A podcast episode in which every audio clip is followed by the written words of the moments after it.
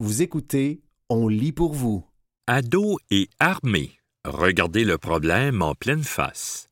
Un texte de Benoît Lelièvre paru le 18 octobre 2023 dans le magazine Urbania.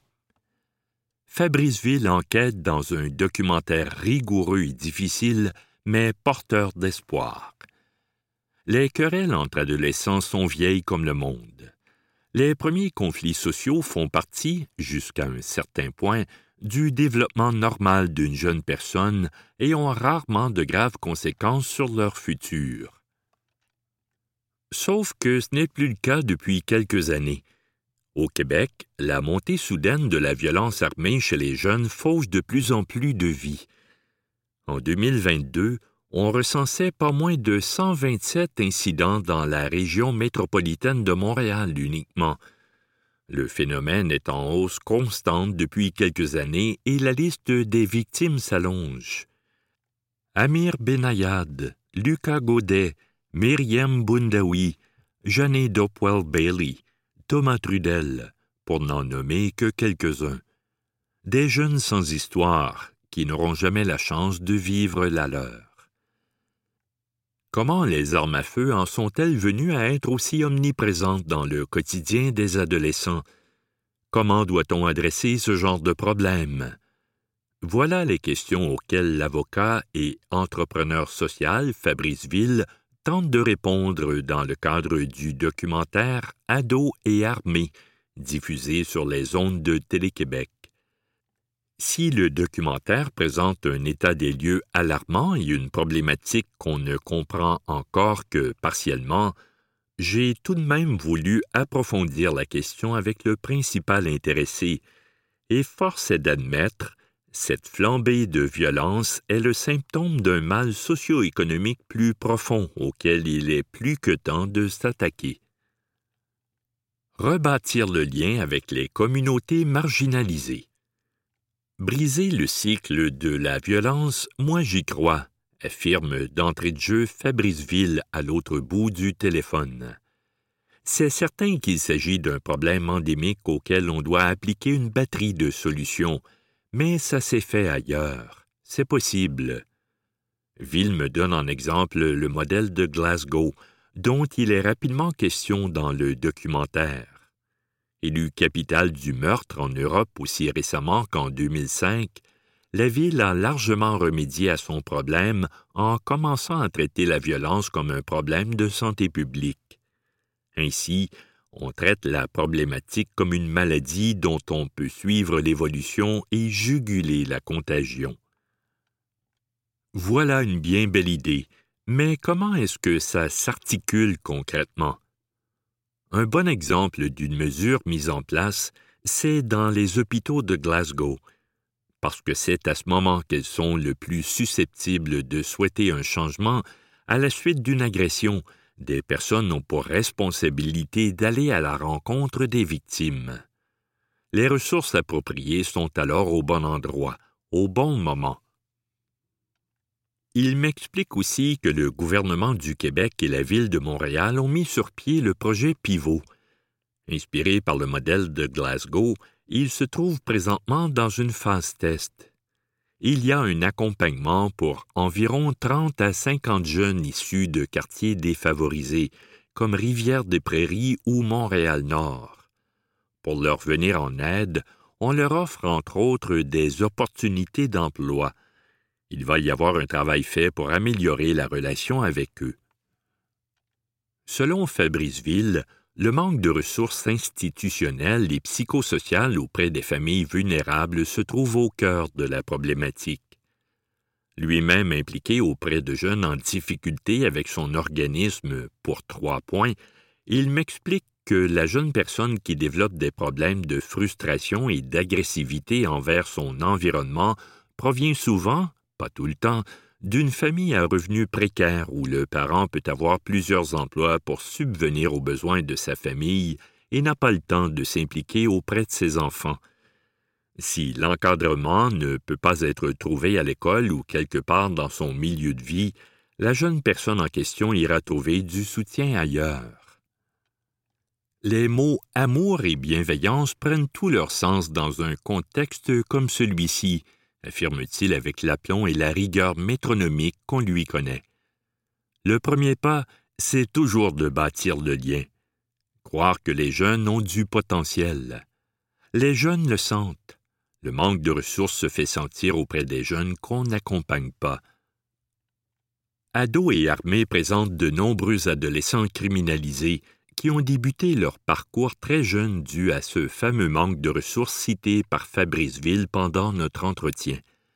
Le premier pas, c'est de donner d'autres options aux jeunes et pour ça, il faut croire en leurs chances de réussir. Le mythe du phénomène montréalocentrique.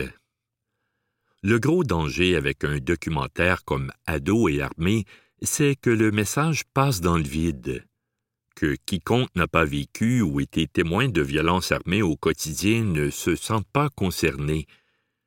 J'explique à Fabriceville que je viens de la côte nord et que, pour plusieurs, la violence armée chez les jeunes, ça n'existe qu'à la télévision. On parle principalement de Montréal dans le documentaire, parce que c'est 50% de la population de la province. Même si ça ne se retrouve pas chez notre voisin, on parle quand même de notre avenir collectif, de nos jeunes. Ils deviennent un fardeau pour la société s'ils prennent le mauvais chemin, mais ils y contribuent quand ils réussissent. Tout le monde a tout à gagner à transformer un problème en solution. C'est un travail collectif, affirme Fabrice Ville. La disponibilité des armes sur Internet constitue une autre facette du problème à ne pas négliger. Bien que plusieurs zones d'ombre persistent par rapport à la distribution d'armes à feu chez les jeunes, le problème n'est pas nécessairement localisé. Le trafic d'armes se fait principalement sur les réseaux sociaux et sur une application encryptée nommée Telegram. Quiconque a accès au marché et l'argent nécessaire peut s'acheter une arme, comme en témoignent plusieurs jeunes dans le documentaire. Oui, ça se passe principalement dans la région métropolitaine de Montréal, mais pas que. Ados et armés présentent une réalité inconfortable sans se défiler ou offrir de conclusions moralisatrices.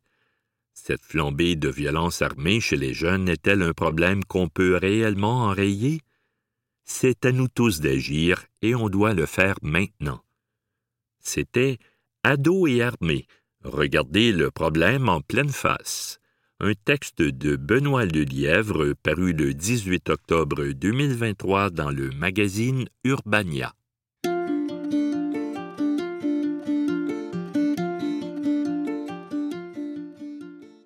Le monde d'hier à aujourd'hui. Un texte de José-Anne Paradis, paru le 23 octobre 2023 dans la revue Les Libraires. Parfois, les histoires se ressemblent, se répètent. La similitude entre différents événements est frappante. Savoir lire l'histoire, c'est savoir mieux regarder notre avenir, éviter les écueils du passé, chercher à construire le futur. Après avoir regardé dans le rétroviseur, c'est également l'occasion de faire ses angles morts, de s'attarder à des pans de l'histoire qui sont plus près de nous que ce qui aurait pourtant pu nous sembler.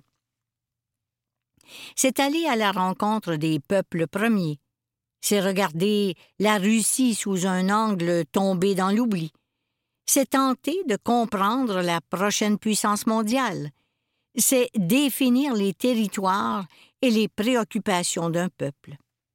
Les essais que nous vous présentons ici ont tous en commun de lire le passé pour mieux nous aider à nous positionner dans l'époque contemporaine. Un classique. Serge Bouchard, l'anthropologue-conteur. Anthropologue, auteur, animateur de radio, Serge Bouchard, 1947 2021 se passe de présentation. Derrière cette figure incontournable du paysage médiatique québécois se cache tout d'abord un chercheur précurseur et passionné, intéressé autant par les Inuits que par les camionneurs du nord-ouest québécois, auxquels il a consacré respectivement sa maîtrise et son doctorat, matière qu'il a retravaillée en partie avec Marc Fortier, juste avant sa mort, pour en tirer un livre accessible sous le titre Du diesel dans les veines, luxe, et qui fut couronné d'un prix du gouverneur général. Conteur de grand talent, tant à l'oral qu'à l'écrit, il a su allier savoir et expérience de vie à un judicieux sens de la métaphore pour aborder avec pertinence les principaux enjeux sociaux et philosophiques de notre époque. Le moineau domestique, Histoire de vivre, Boréal. La trilogie des Remarquables oubliés, en collaboration avec Marie-Christine Lévesque, Luxe. Le peuple rieur, hommage à mes amis Inou, Luxe. Un café avec Marie, Boréal. Quiconque a déjà entendu sa voix grave et chaleureuse, rassurante comme pas une, ne peut s'empêcher de l'avoir en tête en lisant les nombreux essais qu'il nous a légués. Serge Bouchard est un penseur fort dont la sagesse continuera longtemps à nous nourrir. Des essayistes d'importance. Jacques Lacourcière, le passeur d'histoire. Vulgarisateur hors pair, Jacques Lacourcière, 1932-2021, a su donner la piqûre de l'histoire du Québec à plusieurs générations. Avec les fascicules Nos racines, distribués dès 1972 dans les épiceries, puis avec son Histoire populaire du Québec en cinq volumes, Septentrion, de 1995 à 1997, il nous a légué une œuvre colossale, dont le grand mérite est de revisiter notre passé avec rigueur et un sens affûté du récit. Outre sa contribution livresque, Jacques Lacourcière a également participé à la création de la revue Boréal Express, à l'origine des éditions du Boréal, ainsi qu'au développement des éditions Septentrion, en plus d'avoir été consultant sur plusieurs documentaires et séries. Parce que c'est en comprenant d'où l'on vient que l'on peut choisir où l'on va, cet historien autodidacte nous a fait un précieux cadeau qui lui mérite une place au chaud dans notre mémoire. Pierre Neuveux, le géographe de la littérature québécoise. Professeur, poète, romancier et essayiste émérite, Pierre Nepveux est l'auteur d'une œuvre riche et multiforme où les rapports entre territoire et écriture occupent une place cruciale. Par son analyse audacieuse de la littérature québécoise moderne, comme espace éclaté et pluriel, irréductible au seul récit nationaliste, son ouvrage L'écologie du réel, Mort et naissance de la littérature québécoise contemporaine, Boréal, a marqué durablement plusieurs générations de chercheurs et chercheuses et d'étudiants et étudiantes. Avec ses essais intérieurs du Nouveau Monde, Boréal, Lecture des lieux, Boréal, et plus récemment Géographie du pays proche, poète et citoyen dans un Québec pluriel, Boréal, Nepveux a bâti une véritable approche géographique de l'écriture, qui voit en elle le moyen de tisser des liens, politique comme intime, avec notre environnement. De plus, avec Marie-André Baudet, il se consacre depuis près de vingt ans à l'édition de l'œuvre éparse de Gaston Miron, dont il a signé la biographie en 2011. Catherine Ferland, celle qui nous donne rendez-vous avec l'histoire. Catherine Ferland est une historienne à qui l'on doit plusieurs contributions médiatiques, Aujourd'hui l'histoire, La voix agricole, Le devoir, etc. En plus de la création de l'événement des Rendez-vous d'histoire de Québec. Son expertise liée à des sujets originaux fait d'elle une docteure en histoire dont les livres trouvent facilement un large public. La consommation d'alcool en Nouvelle-France, dans Bacchus en Canada, Septentrion. L'industrie de l'alimentation avec Les biscuits Leclerc, une histoire de cœur et de pépites, Septentrion. La mort, dans 27 faits curieux sur la mort d'hier à aujourd'hui, les heures bleues, ou encore les légendes dans La Corriveau, de l'histoire à la légende, Septentrion.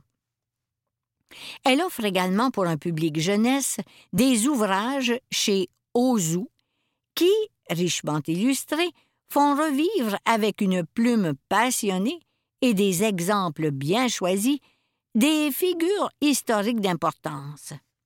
Quinze destins incroyables de l'histoire du Québec et quinze femmes qui ont fait l'histoire du Québec. Simon Harel Penser la littérature et les appartenances culturelles.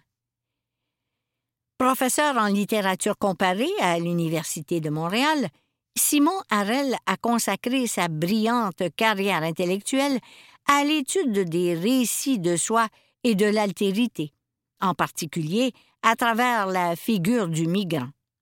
Publié en 1989, son ouvrage précurseur, Le voleur de parcours, Identité et cosmopolitisme dans la littérature québécoise contemporaine, XYZ, s'intéressait au rôle de l'étranger dans la définition de la culture québécoise moderne.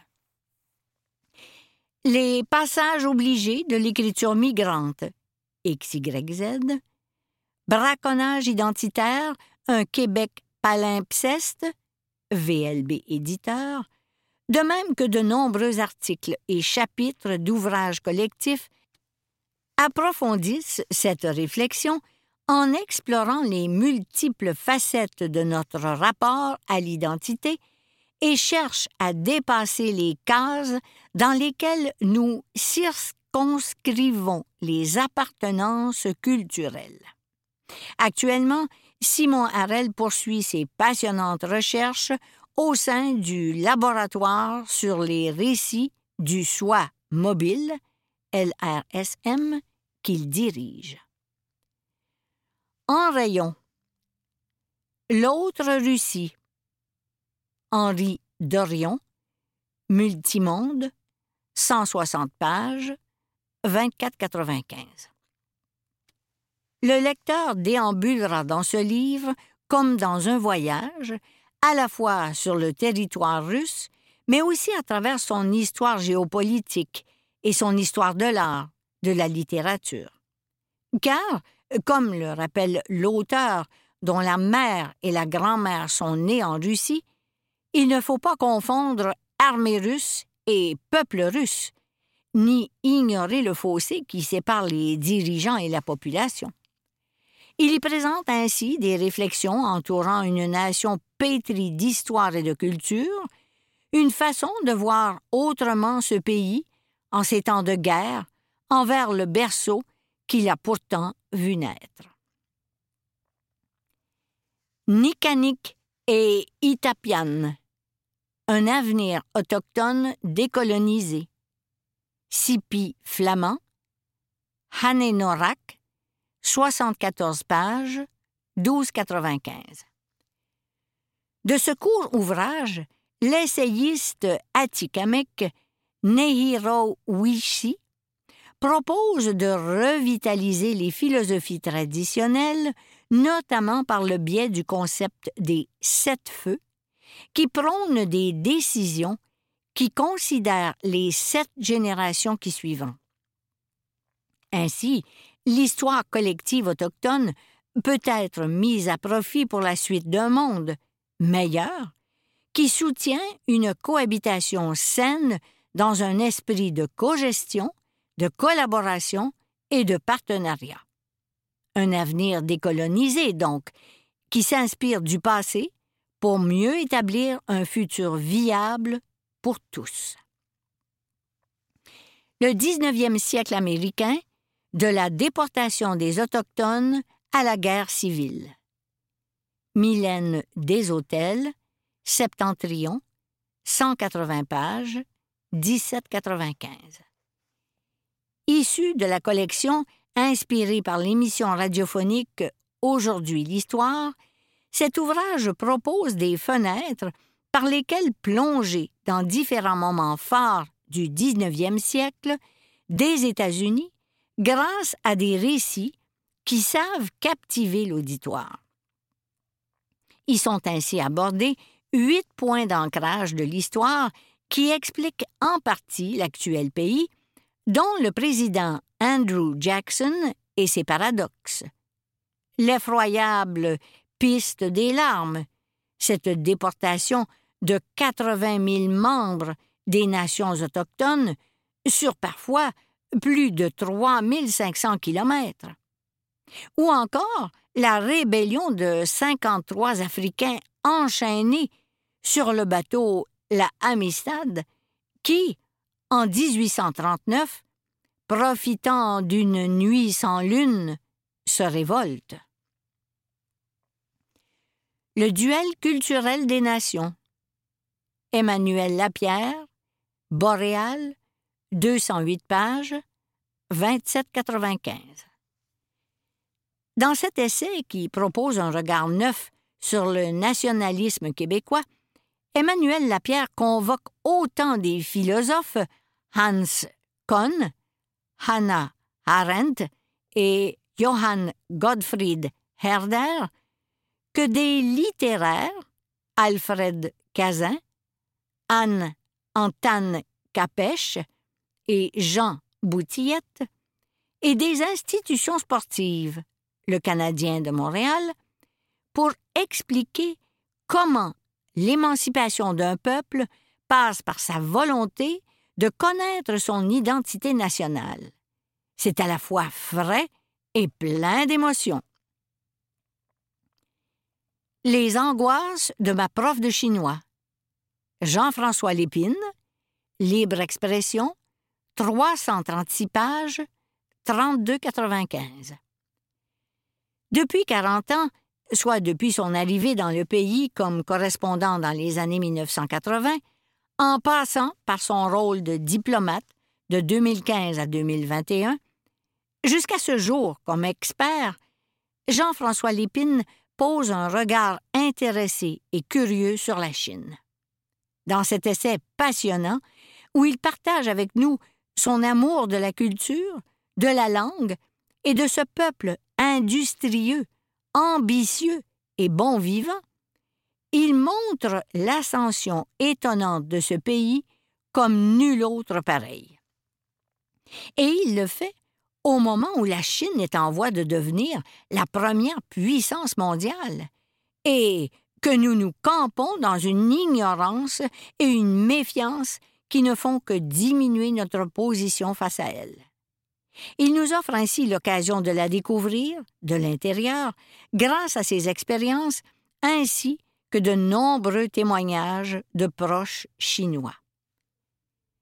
C'était Le monde d'hier à aujourd'hui, un texte de José-Anne Paradis, paru le 23 octobre 2023 dans la revue Les libraires.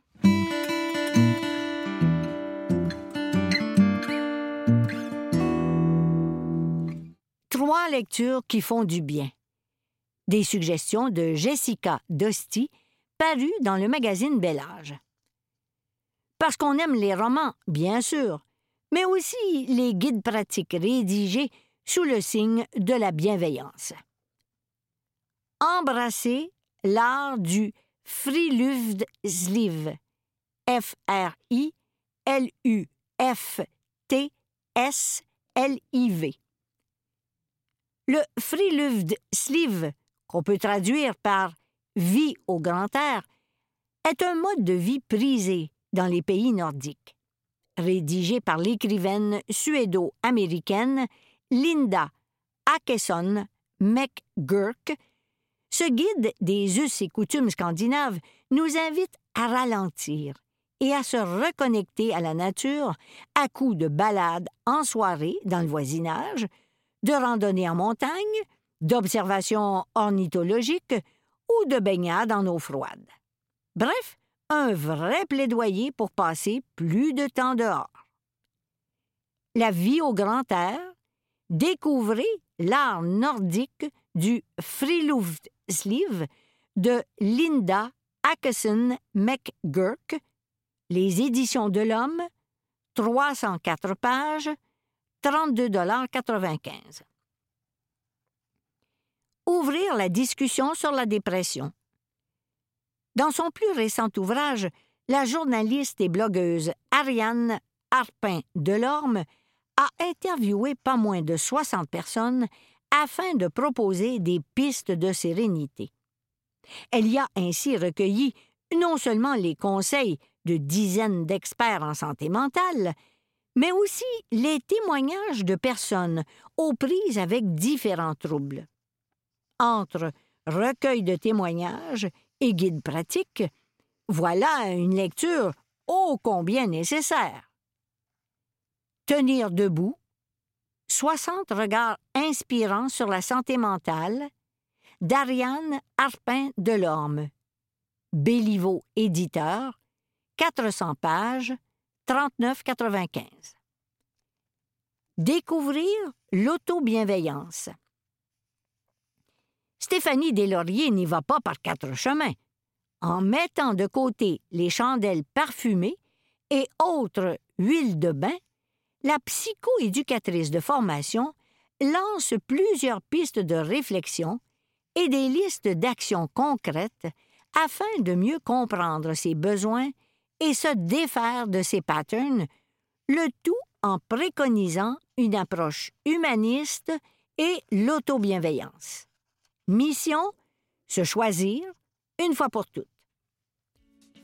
C'était Trois lectures qui font du bien des suggestions de Jessica Dosti, parues dans le magazine Bel Âge.